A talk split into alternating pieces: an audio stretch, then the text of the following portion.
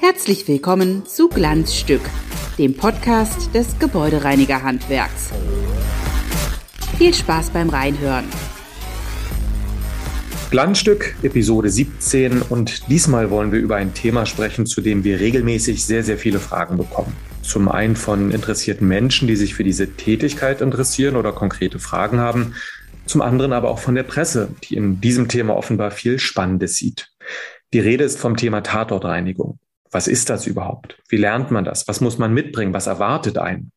Über diese und andere Fragen wollen wir sprechen mit Ralf Tschebitz vom BIV-Mitgliedsunternehmen Terek Gebäudedienste mit Hauptsitz in Hamburg. Und dort ist er Fachbereichsleiter für den Bereich Schädlingsbekämpfung, Bau und Sonderreinigung. Hallo, lieber Herr Tschebitz. Hallo, Herr Lück. Moin, grüße Sie. Kommen wir vielleicht erstmal zu dem Begriff Tatortreiniger, weil ich habe ja eben gesagt, wie Ihr Fachbereich heißt. Können Sie mit der Tätigkeitsbezeichnung leben oder führt das eigentlich schon in die falsche Richtung? Nein, damit kann ich ganz gut leben. Das ist, trifft den Nagel auf den Kopf. Das ist, glaube ich, auch geschuldet im Fernsehen. Nö, ist alles okay. Ihre Firma hat mehr als 1000 Beschäftigte. Wie viele Ihrer Kolleginnen und Kollegen arbeiten denn in Ihrem Fachbereich? Also in meinem gesamten Fachbereich sind 15 Leute tätig, wobei natürlich nur eine gewisse Anzahl an Kollegen auch in der Tatortreinigung tatsächlich tätig sind. Das sind überwiegend die Schädlingsbekämpfer, äh, wo wir vier Mitarbeiter drinne haben. Das heißt, die klassische Tatortreinigung, kann man das so sagen, ist eher eine Nische? Das ist eine Nische auf jeden Fall. Wer ruft Sie denn konkret an? Vielleicht ist das eine doofe Frage, aber wer sind Ihre Kunden, wenn es um Tatorte geht? Ruft da direkt die Polizei an oder die Feuerwehr? Wie läuft das? Also die Polizei ruft nicht an, also zumindest noch nie bei mir. Bei uns ruft in der Regel bei akuten Fällen das Kriseninterventionsteam an, was ja bei der Polizei oder Feuerwehr äh, mit angeschlossen ist. Äh, die großen klassischen Caritas-Verbände. Äh, ansonsten bei den, äh, wenn wir schon beendete Tatorte haben, wo ich sag mal dann irgendwann die Wohnung geräumt oder der Tatort gereinigt wird, weil die Wohnung freigegeben worden ist, dann ruft uns der Vermieter an, die Baugenossenschaft etc. Verstehe. Schildern Sie doch mal bitte Ihren Werdegang, verbunden mit der Frage, welche Qualifikation oder Vorkenntnisse man mitbringen muss, wenn man sich für die Thematik Tatortreinigung interessiert. Also ich bin äh, gelernter Klassengebäudereiniger, habe den Beruf also ganz normal gelernt, habe dann über viele Jahre praktisch tätig gewesen, wenn ich dort äh, habe mich dann, ich sag mal, über die Jahre hin über Vorarbeiter, über Bereichsleiter ins Büro hineingearbeitet, habe dann mit Mitte, Ende 20 mein, meine Meisterschule besucht, Meister absolviert und bin dann äh, ja als Meister tätig und leite somit äh, den Fachbereich äh, Schädlingsbekämpfung und äh, Bau- und Sonderreinigung bei uns im Unternehmen das ist so, dass ich irgendwann mal sukzessive in dieses Nischengeschäft eingestiegen bin. Ich sag mal, aufgrund der Situation, dass man irgendwann mal für schwierige Fälle angefragt wurde und so wurde man immer weitergereicht. Wir haben früher, habe ich sehr viel im Krankenhaussektor, wo ich dort tätig, so dass ich also mit der mit der Situation Mensch und Blut äh, schon sehr früh konfrontiert wurde. Ja, und so hat man sich dann langsam hineingesteigert in, in das Metier. Muss man gelernter Gebäudereiniger sein, wenn man sich für Tatortreinigung interessiert? Ist das pflichtberuflich? Ist das Vorgabe oder ist das äh, einfach nur sinnvoll? Also Pflicht ist gar nichts. Also wenn ich hier und da mal mitbekomme, dass also wie viele Quereinsteiger bis hin zu Models, was ich mal irgendwann so sowas gesehen habe oder gehört habe, äh, meinen in der Tatortreinigung tätig zu sein. Auch ich habe auch mal irgendwann mal zwischendurch noch mal wieder aktuell einfach einmal aus Neugier so, so einen Kursus für Tatortreiniger mitgemacht und habe ich doch gewundert, was für Quereinsteiger es auch tatsächlich gibt, aus welchen Branchen die überall herkommen. Äh, nein, also Gebäudereiniger muss man nicht sein. Meines Erachtens aber erleichtert es die Situation ungemein, weil man einfach äh, mit dem Budget Schmutz, Material, Biologie, Hygiene einfach bestens gerüstet ist. Wenn sich jemand speziell für die Tatortreinigung interessiert, was würden Sie raten? Dürfte der, ich sage einfach mal, ein Praktikum bei Ihnen machen? Oder wie würden Sie dann skeptisch gucken? Ich würde skeptisch gucken tatsächlich, weil ähm, ich mit der Thematik Tatortreinigung sehr, sehr, sehr vorsichtig umgehe. Für mich ist das wirklich ein ganz sensibles Thema. Ähm, und viele, sag mal, haben ja schon das Problem, überhaupt Dinge zu reinigen. Ich sage mal, eine, eine WC-Anlage, die mit Fäkalien belastet ist, intensiv oder stark sogar. Und wenn man dem gewappnet ist, Ne? Also deshalb, äh, dann entwickelt man sich langsam in die Richtung äh, auch Tatortreinigung, weil dort Dach äh, Dinge zu sehen, äh, auch zu riechen sind, die man vorher so ein bisschen, wo man hineinarbeiten muss. Äh, das kann man nicht mal so ebenso. Ich bin mal morgen Tatortreiniger und hat da, ich sag mal, äh, die ich will nicht sagen Überreste, um Gottes Willen, aber ähm, hat dort Dinge, sieht man einfach, äh, man riecht Dinge, das, das, das kann man nicht mal so eben auf, auf die Schnelle machen. Auf gar keinen Fall. Ich hätte noch eine Frage im Sinne der Kunden. Woher weiß man, dass man einen guten, einen professionellen, einen seriösen Tatortreiniger vor sich hat und halt nicht irgendeinen angelernten äh, Amateur, der sich vielleicht einfach mal einen Wochenendkurs genehmigt hat und jetzt behauptet, er sei Tatortreiniger? Ja, woher weiß man das? Das ist, ist eine schwierige Frage. In der Regel ist das so, was ich eben an, anfänglich sagte, wenn man an, äh, an die Polizei, Feuerwehr oder Caritas herantritt oder auch betreut wird, die können seriöse Unternehmen nennen. Äh, weil ein seriö ich, also meines Erachtens ein seriöses Unternehmen würde kein, keine Werbung machen für sowas. Wir machen sowas nicht. Und hat auch keine, keine, keine Bilder oder ähnliches auf seiner Webseite. Hinzu kommt nochmal, äh, ein seriöses Unternehmen ist, ist auch ansässig. Also ich habe auch hier und da nochmal, schaue ich natürlich auch mal über, wenn man so, so seine fünf Minuten hat, googelt man mal wieder mal irgendwelche Schlagworte und äh, man muss sich doch immer wieder erschrecken, äh, womit Dinge Leute oder Unternehmen tatsächlich werben. Also in der Regel ist das so, ein gutes Gebäudereinigungsunternehmen äh, oder auch Schädlingsbekämpferunternehmen macht auch Tatortreinigung. Das ist, ist eigentlich in der Regel so. Glanzstück oder geht gar nicht? In dieser Kategorie sprechen wir immer über ein kontroverses Thema oder Themenfeld und das liegt hier natürlich auf der Hand. Und zwar geht es um das Bild beziehungsweise das Image des Tatortreinigers.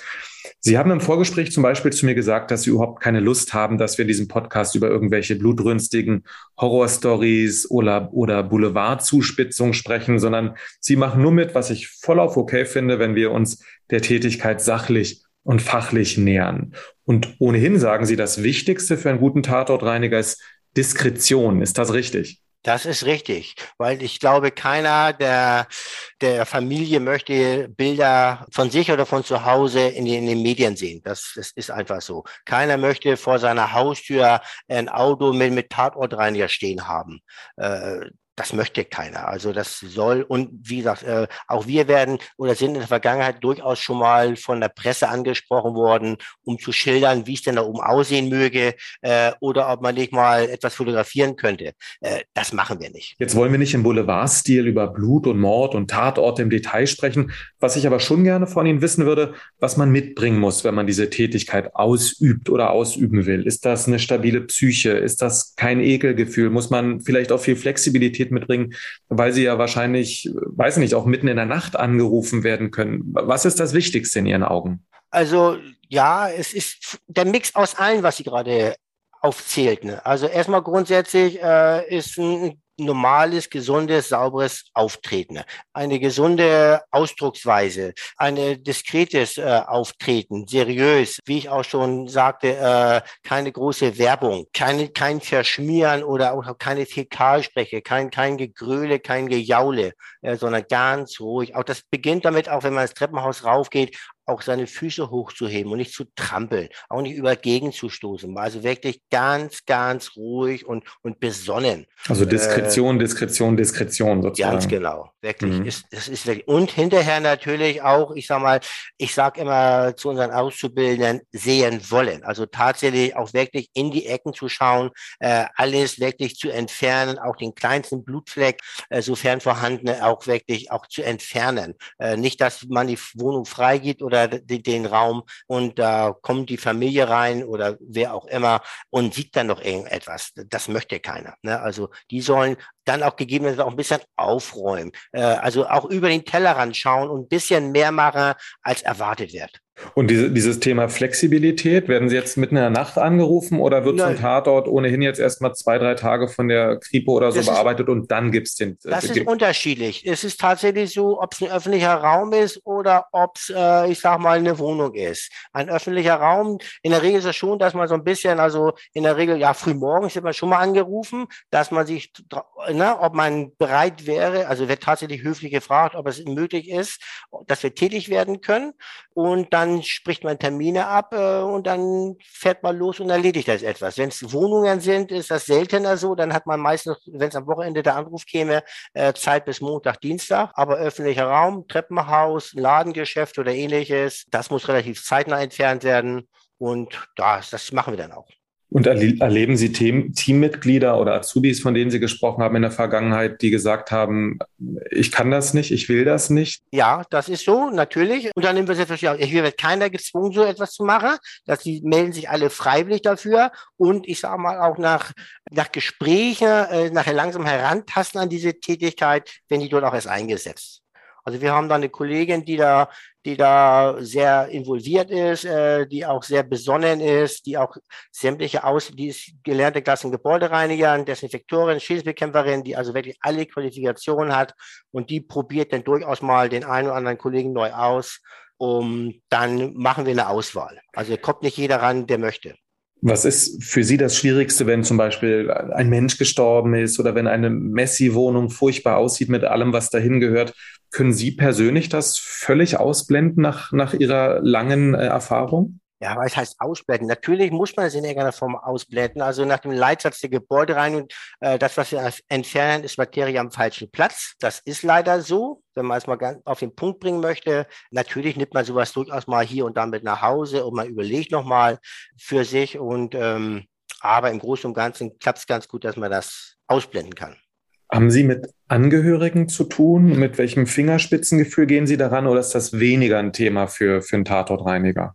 Nee, das kommt tatsächlich öfters mal vor, dass wir Angehörige antreffen, die entweder uns äh, auch die bei Wohnungen die Wohnung aufschließen.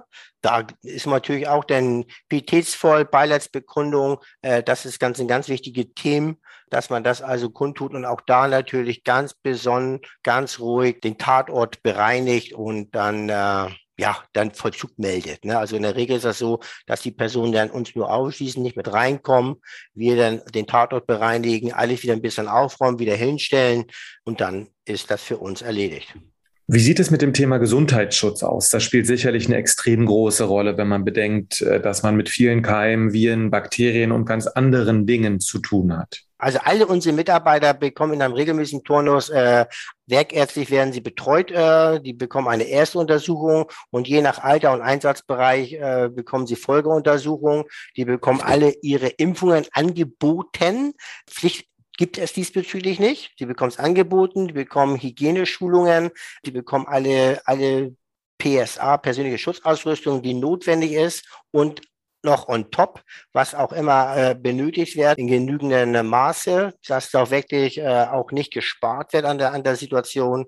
Nein, das ist ein ganz, ganz großes Thema, ganz wichtig. Jetzt ist das Thema Tatortreinigung extrem äh, populär. Sie haben es ja auch schon mal gesagt. Es gibt äh, Tatortreiniger, die sind richtig prominent in den sozialen Netzwerken zum Beispiel. Es gibt äh, große Boulevardmedien, die regelmäßig berichten. Es gab zwischen 2011 und 2018 sicherlich so der berühmteste Fall, die sehr bekannte Serie Der Tatortreiniger mit dem wunderbaren Schauspieler Bjarne Mädel. Da wurde das Thema eher mit Witz und Humor äh, angenommen. Was meinen Sie grundsätzlich? Ist es eher Fluch oder Segen, wenn so populär über diese Tätigkeit berichtet wird? Weckt das falsche Erwartungen? Zieht das falsche Leute an? Oder haben Sie diese Erfahrung eigentlich nicht gemacht? Äh, weder noch. Also erstmal habe ich die Erfahrung nicht gemacht. Fluch und Segen, das kann ich so nicht bestätigen äh, oder das Aussagen. Ganz ehrlich, ich habe noch nie so eine, ich, ich finde den, den, den Schauspieler auch klasse. Ich sehe den ganz gerne in anderen Serien. Äh, Tatortreiniger habe ich mir noch nie komplett eine ist nie dazu gekommen, weil ich vielleicht das immer etwas später läuft und ich relativ früh ins Bett gehe. Bin ich nie dazu gekommen, mal einen Film komplett zu Ende zu sehen. Nein, das ist natürlich Unterhaltung, was da gezeigt wird. Das ist Spaß, das ist, das ist lustig, äh, das ist Comedy dazwischen. Ähm, aber das hat nichts mit tatsächlich mit Tatortreinigung zu tun. Und können Sie sich ein Krimi, ist ja egal, ein Tatort oder, oder was auch immer, neutral ansehen oder ärgern Sie sich als Reinigungsexperte, wenn da irgendwas, äh, weiß nicht, falsch angefasst wird oder, oder sind das völlig wurscht? Na, was heißt, ich kann mir das angucken. Ich gucke sogar relativ gerne Krimis. Manchmal ist natürlich, dass man zu Hause sagt, ja, das ist, das ist dummes Zeug, was er da gerade macht, wenn ich mit meiner Frau Fernsehen schaue. Äh, aber ich glaube, das macht jeder, wenn, wenn er in seinem Beruf sondern fit und firm ist, äh, dass er den einen oder anderen Kommentar dazu abgibt, was richtig oder was, was, was, ich sag mal, praktikabel ist, will ich mal so sagen. Ne? Ich sag mal, Theorie und Praxis sind da durchaus auch mal voneinander abweichend. Letzte Frage.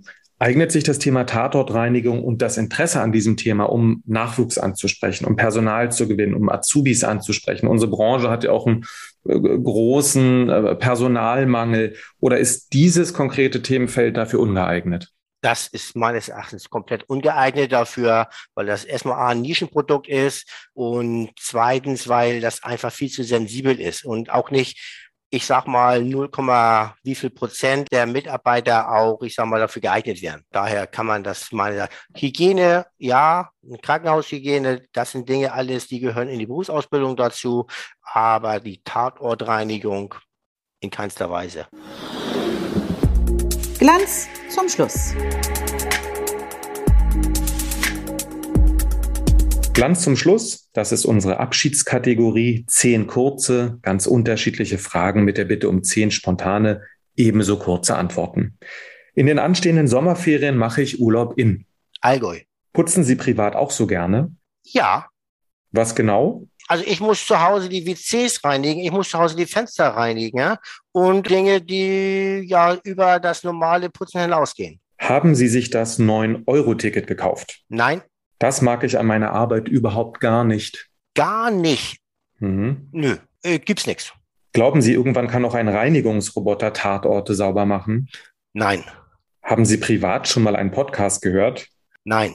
Hamburg ist ein toller Platz zum Arbeiten, weil? Weil äh, es grün ist, weil es viel Wasser gibt und weil es einfach eine schöne Stadt ist. HSV oder St. Pauli? Äh, HSV.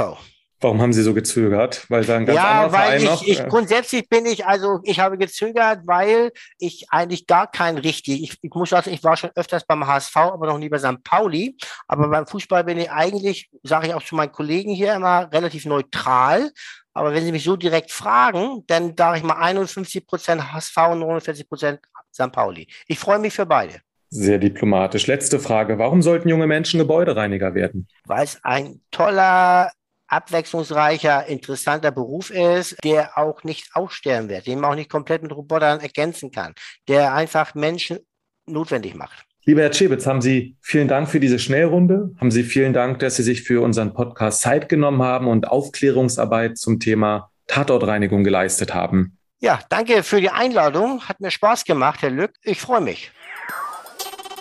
Und euch und Ihnen da draußen sagen wir Danke fürs Zuhören. Bleiben Sie sauber. Tschüss. Bis zum nächsten Mal.